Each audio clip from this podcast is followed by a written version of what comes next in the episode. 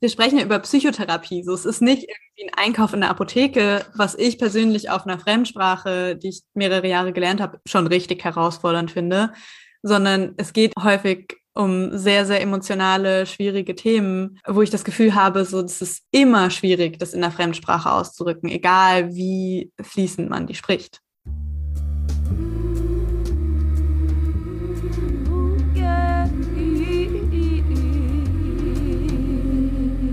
Du hörst Geistreich, den gesellschaftsanalytischen Psychologie-Podcast. Ja, hallo, herzlich willkommen im Geistreich. Ich sitze hier heute mit Lea und Svenja für eine neue Folge. Hi, Tine. Hi. Und das hier ist ein ganz besonderes Format, ein neues Format. Und zwar ähm, ist das mal wieder ein Interview in unserem Geistreich, aber zwei von uns sind die Interviewten. Und zwar haben Lea und Svenja selbst geforscht zu einem Thema, zu dem ich sie jetzt heute interviewen werde. Genau, es soll in unserem Podcast häufiger mal um Psychotherapie auch gehen in Zukunft ab und zu. Und wir starten in diesem Blog mit einem Thema, mit dem sich die beiden eben selbst in ihrer Forschung beschäftigt haben. Worum geht's denn? Heute soll es gehen um Psychotherapie nach der Flucht. Und so bevor wir ins Thema einsteigen, will ich als allererstes sagen, dass wir beide, obwohl wir jetzt heute irgendwie so ein bisschen als Expertinnen für das Thema auftreten, selbst keine Fluchterfahrung haben und irgendwie eben so aus einer Außenperspektive draufschauen, aus Arbeit im psychosozialen Zentren gelernt haben, aus unserer eigenen Forschung gelernt haben, aber eben ja so eine, eine Außenperspektive auf das Thema haben. Und ich freue mich voll mit dir, Tine, äh, und dir, Lea, drüber zu quatschen, auch in, als Teil vielleicht einer längeren Psychotherapie-Reihe, die wir dann machen zu so ja, Fragen, die mich irgendwie viel beschäftigen, Möglichkeiten und Möglichkeiten von Psychotherapie und heute eben im Kontext von Flucht und Migration. Warum ist denn diese Forschung wichtig, die ihr da gemacht habt? Der erste Punkt ist, dass einfach das Thema psychische Gesundheit und dann eben auch psychotherapeutische Versorgung so ein Kernthema sind wenn man auf die Versorgung von konfliktierten Menschen schaut, weil es einfach sehr viel Belastung gibt, so vor und während der Flucht und aber auch im Ankommen in jetzt zum Beispiel Deutschland, aber auch einfach den Aufnahmeländern. Und es aber gleichzeitig sehr, sehr wenig Versorgungsmöglichkeiten gibt. Also so quasi diese, diese Diskrepanz so krass ist zwischen es gibt irgendwie viel Bedarf und es gibt einfach super wenig Möglichkeit für die Menschen, sich Psychotherapie in Anspruch zu nehmen. Sind denn Menschen mit Fluchterfahrung häufiger psychisch krank als Menschen ohne Fluchterfahrung? Also wir können jetzt natürlich nur in Durchschnitten sprechen und die Zahlen sind wie immer in solchen Bereichen auch nicht so zuverlässig. Aber so größere Studien aus verschiedenen Ländern zeigen schon sehr, sehr eindeutige Trends. Es wurden in verschiedenen Studien eben Menschen befragt und auch diagnostisch befragt, die Fluchterfahrung gemacht haben im Vergleich zu Menschen, die eben keine Fluchterfahrung haben. Und was sich so ein bisschen gezeigt hat, ist, dass gerade bei Depressionen und sogenannten posttraumatischen Belastungsstörungen die Unterschiede eben riesengroß sind. Also so, ich nenne jetzt einfach mal ein paar Beispiele. Für Depressionen sagt man in Deutschland, so ungefähr sechs Prozent der Menschen haben irgendwie so die vollen Symptome einer depressiven Episode, wie man das nennt. Und also so quasi, wenn man eine Gruppe von Menschen, jetzt 100 Menschen zu einem Zeitpunkt befragt, haben sechs im Durchschnitt davon zu dem Moment äh, die Symptome erfüllt. Bei Menschen mit Fluchterfahrung sind es eben so um die 50 Prozent in Deutschland. Ähm, international sind die Zahlen so ein bisschen geringer, da sind es um die 30 Prozent, aber so das, also ich meine, die Zahlen kann man fast so stehen lassen, weil sie eben irgendwie so krass sind. Und bei posttraumatischen Belastungsstörungen sagt man in Deutschland so ungefähr zwei Prozent der Menschen sind irgendwie betroffen. Und unter Menschen mit Fluchterfahrung in Deutschland sind es so um die 40 bis 50 Prozent auch. Ja, wow, das hast du mir ähm, auch schon meine nächste Frage beantwortet, ob man so ein bisschen davon sprechen kann, welche psychischen Erkrankungen am häufigsten vorkommen. Das ist ja schon ganz schön beeindruckend. Also ich kann mir vorstellen, dass die Flucht an sich natürlich eine sehr belastende Erfahrung ist. Könnt ihr sagen, was so daneben noch möglicherweise Belastungen für die Geflüchteten häufig sind? Also was auf jeden Fall auch ähm, dazu kommt, so nach der Flucht im Ankommen in den Aufnahmeländern, ist, dass es einfach also auf vielen Ebenen sehr prekäre Bedingungen sind. A, lange die Unwissenheit, ob und wie lange die Menschen dann in dem entsprechenden Land verbleiben können. Also so Unklarheiten in Bezug auf den asylrechtlichen Status, was natürlich auch, also neben der, dem bürokratischen Aufwand und den Anhörungen und der Belastung auch vielleicht potenziell traumatische Dinge während der Flucht auch immer wieder zu erzählen zu müssen, so bei den Anhörungen auch einfach nicht ermöglicht, Leben zu planen und Zukunft zu denken, wenn man nicht weiß, ob man irgendwie halt nach den sechs Monaten zum Beispiel, wo halt der Bescheid abläuft, überhaupt noch in dem Land sich aufhalten darf. Natürlich so überhaupt keine Stabilität ermöglicht. Ansonsten auch viel Lebensbedingungen, gerade in, in der Anfangsphase nach der Ankunft Menschen in, in, Unter also in Gemeinschaftsunterkünften leben und es da einfach sehr viel, sehr wenig Möglichkeit zur Rückzug gibt. Sehr viele Menschen, die auf engem Raum zusammenleben und sich nicht kennen. Sehr viel Lärm. Also so einmal eben genau die bürokratische Ebene, dann die Lebensbedingungs-, also die Lebenssituation und auch finanzielle Belastungen, wenn eben, also zum Beispiel am Anfang dürfen Menschen mit ähm, noch nicht anerkannten Asyl, also Asylgesuch, Asylsuchende ja auch nicht arbeiten, das natürlich auch ähm, zu einer Belastung führt, gar nicht für sich selbst in dem Sinne sorgen zu können und so sehr in dieser Abhängigkeitsstruktur auch drin zu hängen. Und dann auf jeden Fall auch Rassismuserfahrungen und Diskriminierungserfahrungen generell im halt nicht die Sprache sprechen, potenziell BPOC sein.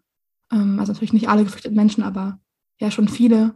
Ja, irgendwie alles ein bisschen an so einem Fluchtprozess. Also als Person äh, häufig ja aus Gründen von Menschenrechtsverletzungen im Herkunftsland gezwungen zu sein, irgendwie ja den eigenen Ort zu verlassen, ist auch einfach schon Grund genug für eine sehr, sehr krasse psychische Belastung. Und alles, was du gesagt hast, auf jeden Fall. Und dabei aber finde ich auch nochmal wichtig zu sagen, dass das eben alles richtig große Risikofaktoren sind, die dazu beitragen können, dass eine Person halt sehr psychisch belastet ist oder auch so eine sogenannte psychische Störung entwickelt. Aber längst nicht alle Menschen mit Fluchterfahrungen eben psychisch erkranken. Finde ich irgendwie nochmal sehr wichtig zu sagen an der Stelle. Es gibt einfach sehr, sehr große Risikofaktoren, die große Belastungen darstellen. Und vielleicht auch nochmal ähm, wichtig zu sehen, dass die Menschen, die tatsächlich dann fliehen und auch ähm, halt ankommen in den Aufnahmeländern, potenziell die Menschen sind, die eigentlich psychisch am belastbarsten sind, weil also so, es gibt zumindest einige Studien, die darauf hinweisen, weil eben auch einfach schon so viel Belastung erlebt wird auf dem ganzen Weg überhaupt in die Aufnahmeländer. Aber jetzt mal angenommen, die Menschen entschließen sich, eine Therapie zu machen. Also wie läuft das ab? Gibt es da irgendwelche speziellen Strukturen für? Gehen Geflüchtete regulär zur Psychotherapie, wie Menschen, die hier schon länger wohnen? Wie ist das organisatorisch? Das ist alles super kompliziert, obwohl theoretisch auf Europa- und UN-Ebene die rechtlichen Bedingungen total da sind. Also es gibt einmal die EU-Aufnahmerichtlinien, die besagen, dass alle Menschen Zugang zu psychotherapeutischer Versorgung haben sollen und haben müssen. Und es gibt auch vom UN-Ausschuss für wirtschaftliche, soziale und kulturelle Rechte ähm, eben also eigentlich genau die gleiche Aussage. Und da wird sich auch explizit auf staatenlose und geflüchtete Menschen bezogen. Also dass ähm, auch staatenbeflüchtete Menschen einen Anspruch und einen, einen Anspruch auf und einen Zugang zu psychotherapeutischer Versorgung haben sollten. Was aber faktisch passiert, jetzt in Bezug auf Deutschland, also die Sachen jetzt kommen natürlich in jedem Land, in jeder, nach jeder Gesetzesgrundlage anders, aber so in Deutschland ist es so, dass geflüchtete Menschen erst nach 18 Monaten Aufenthalt oder nach der Anerkennung ihres Asylgesuchs Anspruch auf eine Psychotherapie haben und davor vor allem Kriseninterventionen stattfinden. Mm, und man kann noch so Einzelfallanträge stellen, aber die werden einfach zu großen Teil abgelehnt. Also so, so Zahlvergleich. In der Regelversorgung werden sechs Prozent der Psychotherapieanträge abgelehnt und in dieser Einzelfallbeantragung vor dem Ablauf der 18 Monate oder vor der Anerkennung des Asylgesuchs werden 41 Prozent der Anträge auf Psychotherapie abgelehnt. Meaning, also es ist äh, nochmal sehr, sehr, sehr viel schwerer, überhaupt ja so einen Zugang zur Therapie zu finden, als das für Menschen mit deutschem Pass sowieso schon ist. Es gibt ja auch gerade einfach für alle Menschen sehr, sehr lange Wartezeiten und bei Geflüchteten gibt es eben noch diese Riesenhürde, dass sogar das Recht auf Psychotherapie irgendwie erstmal häufig aberkannt wird. Ich habe da jetzt gerade nicht so ganz raushören können. Wisst ihr, warum das so viel häufiger abgelehnt wird? Also mit welcher Begründung? Ohne jetzt, dass es unbedingt ein guter Grund sein muss. die Klausel, auf der sich diese Einzelfallbeantragungen überhaupt berufen, ist irgendwie akuter Schmerz, akute Schmerzzustände und also auf jeden Fall, also es gibt so. Akute Erkrankungen und Schmerzzustände heißt es. Und dann liegt es eben oft im Ermessen, je nach Region ist auch nochmal unterschiedlich, aber in vielen Regionen liegt es im Ermessen von Sachbearbeitenden, die eben häufig nicht äh, SpezialistInnen für mentale Gesundheit sind, weil sie halt obviously einen anderen Job haben, aber ähm, die dann eben entscheiden müssen in dem Fall, ob das Anliegen einer Person jetzt in diesen Bereich akute Erkrankungen und Schmerzzustände gehört. Und ich könnte mir vorstellen, dass schon auch einfach so äh, eine gesellschaftliche Nichtanerkennung von psychischen Erkrankungen als irgendwie behandlungswichtig, dass das damit reinspielt, dass es eben häufig eher abgelehnt wird als jetzt körperliche Erkrankungen. Ja, dass das wahrscheinlich auch oft als nicht ganz so akut wahrgenommen wird, kann ich mir gut vorstellen. So nach dem Motto, kann man sich auch später noch drum kümmern. Und gleichzeitig so dieser Punkt quasi bei der Beantragung ja auch schon ein ziemlich weit fortgeschrittener Punkt ist in dem Weg zur Psychotherapie. Also da muss eine Person ja schon mal darauf, davon erfahren haben, dass es die Möglichkeit gibt, das in Anspruch nehmen wollen, dazu bereit sein, irgendwie auch die Ressourcen haben, einfach psychisch da so das aufzusuchen, gerade wenn man eben die Sprache vielleicht nicht spricht. Vielleicht auch eine Ansprechperson gefunden haben in den Unterkünften oder wo auch immer, die so den Weg begleitet. Also all das sind ja schon super viele Hürden, um überhaupt davon zu erfahren und irgendwie dahin zu gehen, Psychotherapie in Anspruch zu nehmen. Ja, klar, wenn, vor allem, wenn man sich einfach noch überhaupt gar nicht zurechtfindet, vielleicht in dem Land, in dem man gerade angekommen ist. Ja. Und vielleicht auch, dass es, was du, Sven, ja, glaube ich, auch und auch eine andere Freundin, die in, einem, in dem Bereich Praktikum gemacht hat, erzählt hatte, dass es auch einfach oft so viele andere, also so einfach so lebenspraktische Dinge, wie ich brauche eine Wohnung, ich habe irgendwie kein Geld, ich muss so, ich muss einen Job suchen, ähm, so sehr oben aufliegen, dass es auch vielleicht einfach oft nicht das erste Thema ist, was, was Menschen in Angriff nehmen wollen und quasi so einfach zu viel Belastung da ist, um vielleicht das anzugehen. Was es, finde ich, noch krasser macht, dass es eben so sehr schwer zugänglich ist, eben in, in Gesundheitsversorgung zu kommen an der Stelle, weil ja relativ offensichtlich ist, dass wenn man eben psychisch sehr belastet ist, eine Depression hat oder eine posttraumatische Belastungsstörung, dass es das so sehr total erschwert, an gesellschaftlichen Prozessen teilzuhaben, eben irgendwie, ja, eine Sprache zu lernen, sich einzubringen, neue Kontakte zu knüpfen.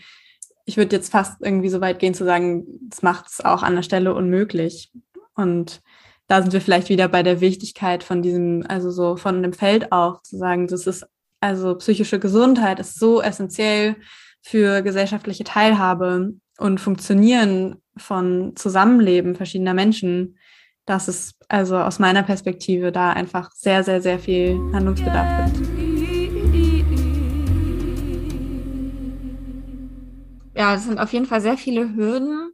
Jetzt nehmen wir mal an, jemand hat all diese Hürden überwinden können mit Hilfe der Ressourcen. Also Ressourcen ist auch so ein, so ein richtiges Psychologiewort. Also mit, mit Hilfe der Stärken, der eigenen Stärken, der Stärkungen von außen, von sozialen Kontakten und Interessen vielleicht. Also jemand hat all dieses, was sozusagen zuträglich ist, dazu genutzt, hat es geschafft, eine, einen Therapieplatz zu erhalten. Da stelle ich mir natürlich auch erstmal vor, ähm, da sind wahrscheinlich auch sprachliche Hürden häufiger mal dann ein Problem. Deswegen habt ihr euch mit Sprachmittlung beschäftigt. Was genau heißt das denn eigentlich? Also so erstmal noch zu deiner ersten Frage von was passiert dann, wenn eine Person einen Platz hat. So im besten Fall findet sie eine Therapeutin. Im besten Fall spricht sie entweder selbst ausreichend Deutsch, um die Therapie auf Deutsch durchzuführen, was natürlich so eine krasse Voraussetzung ist, weil so im Alltag durchzukommen ist das eine, aber eine Psychotherapie in der Fremdsprache zu machen, ist einfach schon ein super, eine super andere Sache und schon ja einfach sehr, sehr, sehr, sehr unwahrscheinlich, gerade wenn es irgendwie so um die ersten Monate und Jahre nach der Flucht geht. Dann gibt es durch die Option, man findet eine Therapeutin, die entweder eine andere Sprache spricht, zum Beispiel Englisch, die beide gut sprechen, oder halt tatsächlich Therapeutinnen, die die Erstsprachen der Patientinnen sprechen. Das ist natürlich so der, so der Optimalfall, aber ja nicht so wahrscheinlich. Und an der Stelle wird irgendwie, finde ich, schon mal richtig deutlich, dass wir auch ein Problem haben darin, wie wir PsychotherapeutInnen ausbilden dass eben auch dort halt Zugangsbarrieren so krass sind, dass häufig nur Menschen mit so generationenlanger ja akademischer Laufbahn, sag ich jetzt mal, irgendwie halt da reinkommen und diesen Weg gehen können. Und da wird ja irgendwie sehr deutlich, dass es total wichtig wäre, Menschen mit verschiedensten Sprachkenntnissen und Migrationsgeschichten darin irgendwie zu fördern und zu unterstützen, diesen Weg zu gehen, TherapeutInnen zu werden, der ja momentan häufig sehr, sehr wenigen Menschen vorbehalten ist. Klar, also ich kann mir gut vorstellen, dass vielleicht weniger Menschen tatsächlich TherapeutInnen werden, als tatsächlich die Sprachen sprechen, die gebraucht wären. Auf jeden Fall. Also ich, ich würde sagen, es gibt einfach quasi keine Therapie, also einfach, also wenn man das auf die, auf die Menge der Menschen sieht, die mit dem Bedarf haben, einfach quasi, also kaum TherapeutInnen, die irgendwie auf zum Beispiel Arabisch oder Farsi Therapien durchführen können, so in Deutschland. Mhm, auf jeden Fall sehr viel weniger, als es Bedarf gibt. Mhm. Und es gibt so Zahlen aus äh, zum Beispiel psychosozialen Zentren, wo die häufig irgendwie erste Anlaufstellen für Geflüchtete sind, wo so deutlich wird, dass über drei Viertel der KlientInnen dort halt einfach auf eine Übersetzung der Therapie angewiesen sind.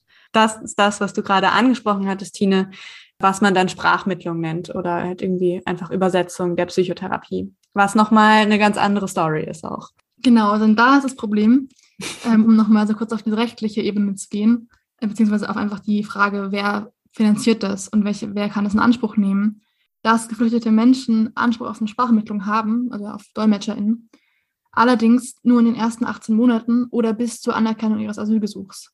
Meaning genau in der Phase, wo sie keinen Anspruch auf Psychotherapie haben. Was? Also, wie soll das denn dann gehen? Also es gibt schon außenrum auch immer so Sonderregelungen und Hintertüren. Mehrbedarfe. Genau, wo man irgendwie das darüber rechtfertigen kann, dass halt eine Übersetzung der Psychotherapie gezahlt wird. Aber das ist halt auch wieder so eine Sache, wer hat die Ressourcen und welche Ärztinnen stehen irgendwie so sehr dahinter und sind so sehr in Kontakt mit einer Person, dass das dann irgendwie gemeinsam halt auch rechtlich durchgebracht wird. Erstmal, ja, gibt's da halt einfach eine Sackgasse. Ja, und also, was mich gerade nochmal total erstaunt hat, dass ihr sagt, es geht nur in den ersten 18 Monaten. Das bedeutet, es wird erwartet, wenn man 18 Monate dort war, spricht man gut genug Deutsch, um eine Psychotherapie auf Deutsch machen zu können. Ja, so implizit ist das ja, was unterstellt wird. Und schon krass, weil wir sprechen ja über Psychotherapie. So, es ist nicht irgendwie ein Einkauf in der Apotheke, was ich persönlich auf einer Fremdsprache, die ich mehrere Jahre gelernt habe, schon richtig herausfordernd finde, sondern es geht irgendwie häufig um sehr, sehr emotionale, schwierige Themen, wo ich das Gefühl habe, so, es ist immer schwierig, das in der Fremdsprache auszudrücken, egal wie fließend man die spricht. Ja, und also ich meine, mag ja sein, dass es Leute gibt, die das schaffen, ähm, die dann eben ganz viele Ressourcen haben, von denen wir vorhin geredet haben. Aber ich meine, ich stelle mir vor, wenn ich dann auch noch Kinder hätte oder äh, grundsätzlich natürlich einfach dann, klar, also man hat ja auch einen Grund, warum man in eine Psychotherapie geht. Also eine Depression habe vielleicht, mich dadurch nicht so gut konzentrieren kann, ja, also und dann zu erwarten, in 18 Monaten auf dem Level eine Sprache zu lernen, das finde ich gerade sehr absurd.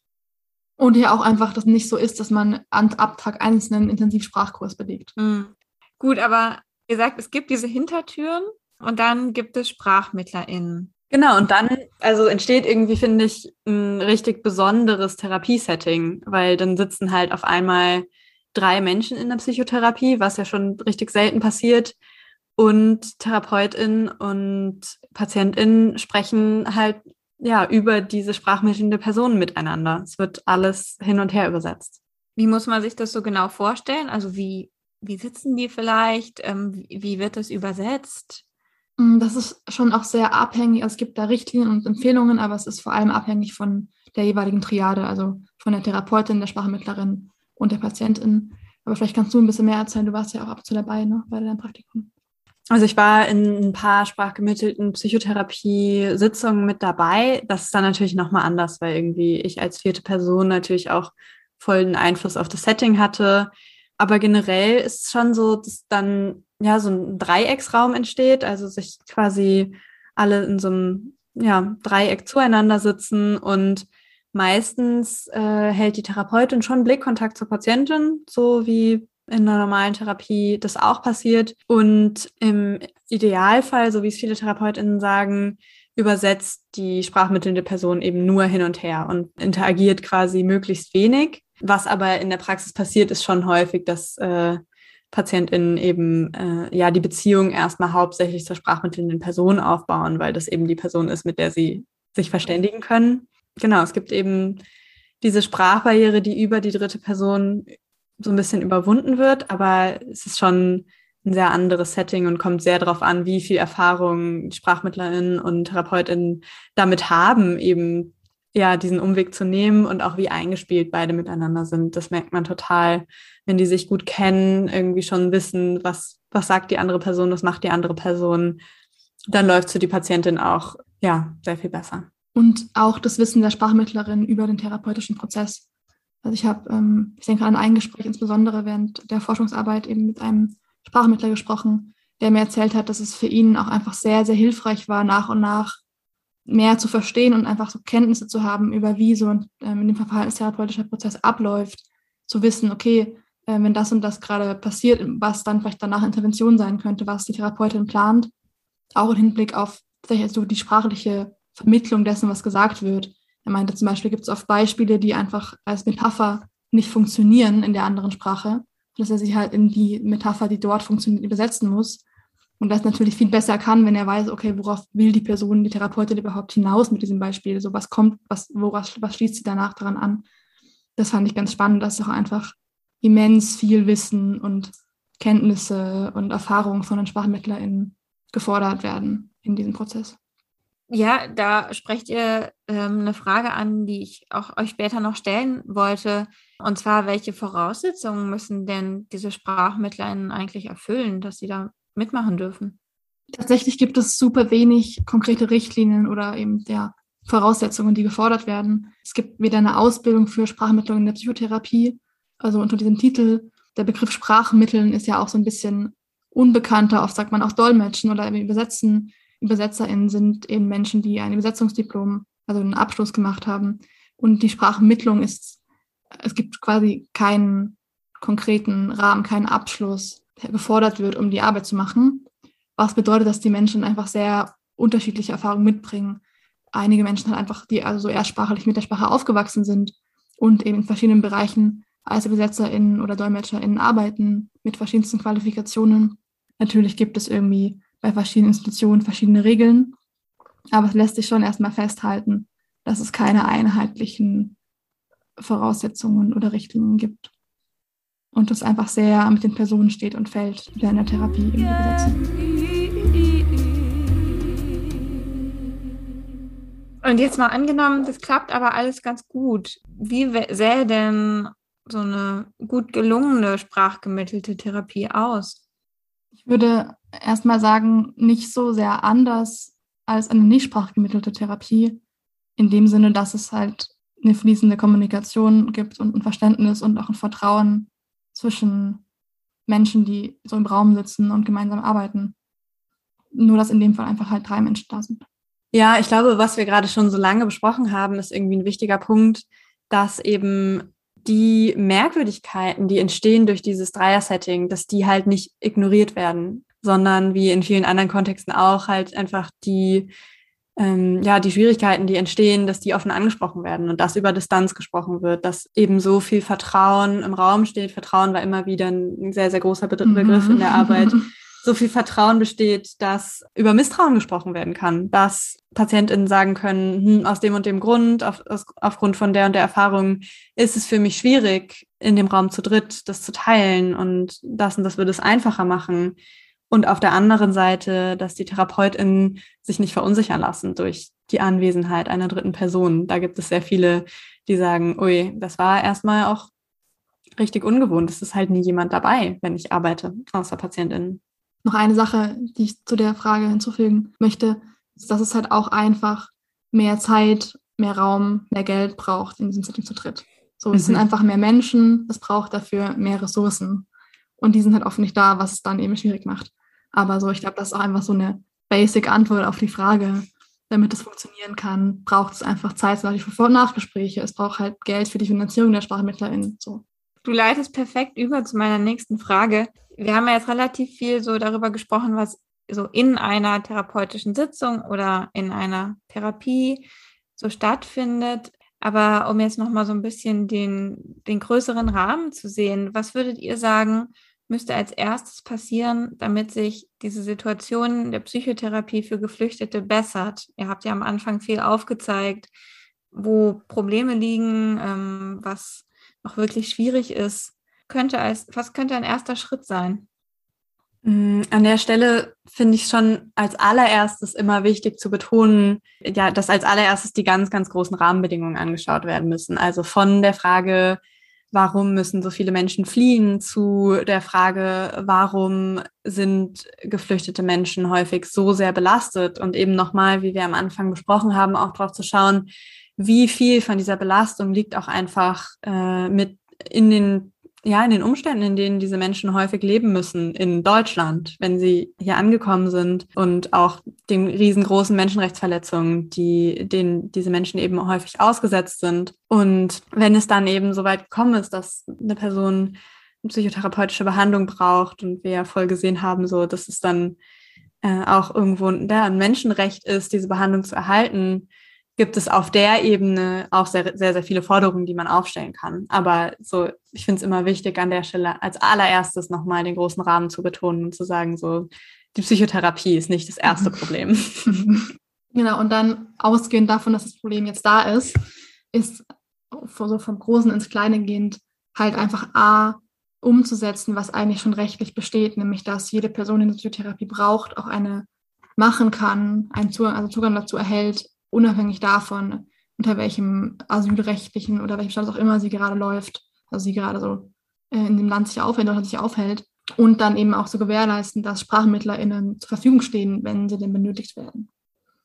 Genau, zur Verfügung stehen ist die eine Sache und halt auch einfach, dass Gelder da sind. Ja, das meinte ich aber. Stimmt, genau, dass irgendwie nicht so. ausreichende Bezahlung für diese übersetzenden Menschen, die halt auch eine richtig krasse, belastende Arbeit machen, irgendwie da ist. Weil ich meine, stellt euch vor, so ihr hört euch einfach äh, den ganzen Tag nicht nur sehr, sehr belastende Geschichten an, sondern wiederholt die auch noch und oft in der ersten Person. Also sprecht irgendwie quasi, als ob es eure Erfahrungen wären. So, da braucht es einfach sehr, sehr viel Struktur, um den Menschen zu ermöglichen, diese Arbeit halt auch lange zu machen, irgendwie auf sich aufzupassen, Supervision zu bekommen und eben auch vernünftige Bezahlung, finde ich einen ganz, ganz ja. wichtigen Punkt an der Stelle.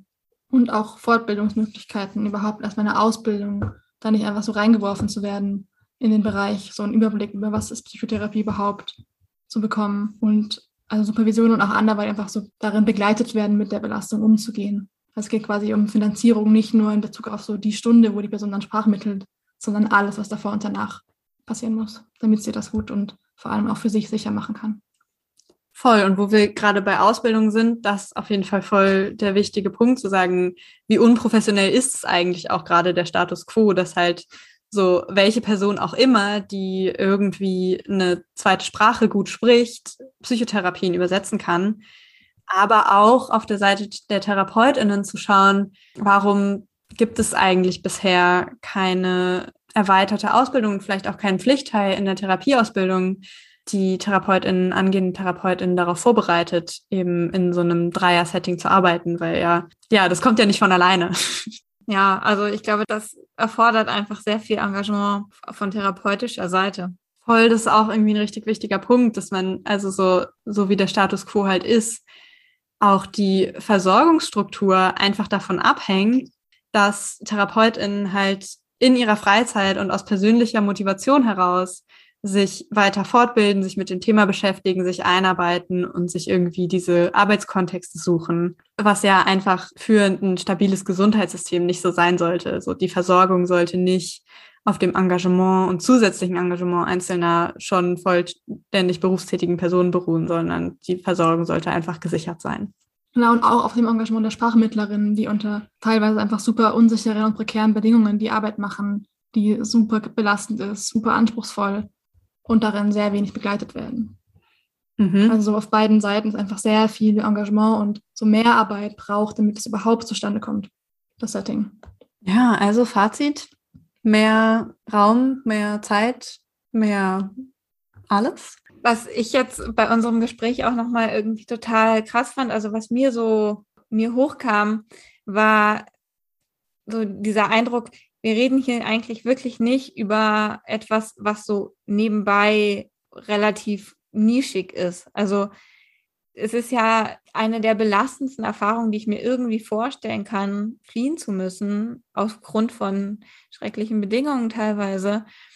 Und dann ist es ja nicht so, dass wir sagen, ja, ach, hm, so die paar Leute, die sollten jetzt auch noch Therapie bekommen, sondern also, dass es total wichtig ist, was diesen Fokus auch darauf zu legen, dass gerade diejenigen, die so die schlimmsten Erfahrungen gemacht haben, die vielleicht in so einem menschlichen Leben passieren können, Therapie erhalten. Also dass es kein Nischenphänomen sein sollte. Und es auch einfach eine Menschenrechtsfrage ist. Also so ein Nischenphänomen hin oder her. Es ist einfach, es ist einfach eine Menschenrechtsfrage, ob eine Person, die Unterstützung und Hilfe braucht, dann die bekommen kann. So das bekommt, was sie braucht oder halt nicht. Und das, ja.